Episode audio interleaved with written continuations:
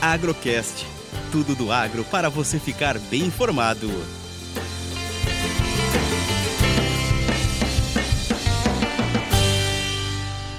Mesa de operações Sul mais uma análise café e dólar.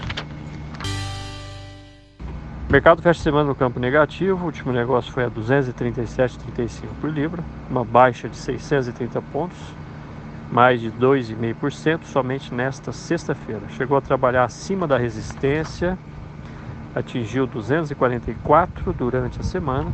Muitos analistas acreditavam em 252 por libra novamente, mas falhou e desceu no movimento técnico. Resistência 2,40, suporte 235. Parte deste movimento está ligado aos fundos de investimento que sempre olham taxas de juros e inflação. No fundamental, nada mudou e a tendência no curto prazo é voltar acima de 2,40 por libra. O dólar, para surpresa de muitos, quebrou o suporte de 5,60, depois quebrou 5,50 e registrou uma mínima ontem a 5,3860. Hoje recuperou um pouco, fechando a 5,46.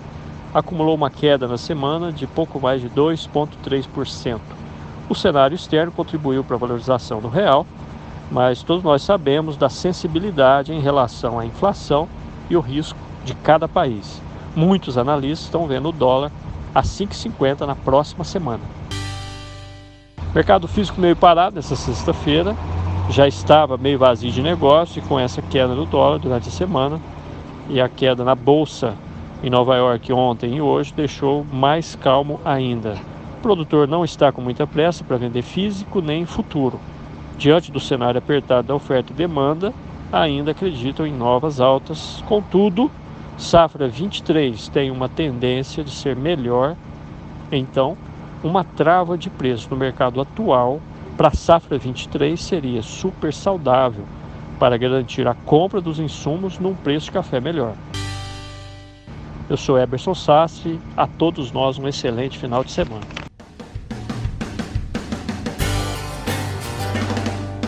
Agrocast. Commodities, economia, sustentabilidade e todos os assuntos relevantes do agro você encontra aqui.